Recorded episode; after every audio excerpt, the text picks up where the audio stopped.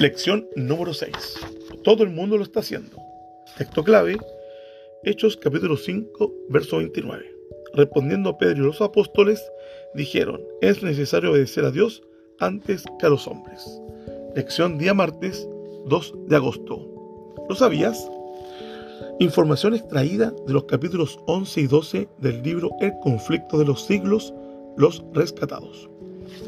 El nombre de la iglesia protestante surgió con la protesta que los príncipes cristianos de Alemania hicieran en la dieta de Espira en el año 1529. El coraje y la firmeza de estos hombres se vieron reflejados en la libertad de conciencia de las generaciones siguientes. La propuesta de Roma era que solamente los príncipes luteranos y sus súbditos tuvieran libertad de ejercer la religión basada en la Biblia.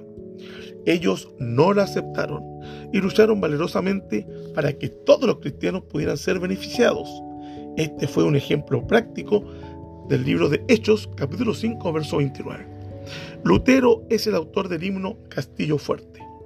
En muchas ocasiones, este himno animó el corazón pesaroso de los cristianos que defendían la libertad de la conciencia religiosa. La luz de la verdad brilló en Francia por medio de un profesor de la Universidad de París llamado Lefebvre. Al investigar en la literatura antigua, él tuvo contacto con la Biblia. Se sintió tan impresionado por lo que había leído allí que dejó de lado su investigación y comenzó a dedicarse al estudio de la palabra de Dios. Él fue quien tradujo el Nuevo Testamento al francés.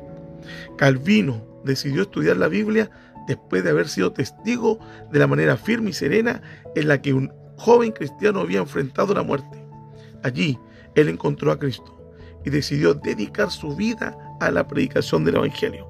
Fue uno de los reformadores más importantes. Trabajó casi durante 30 años en Ginebra, Suiza.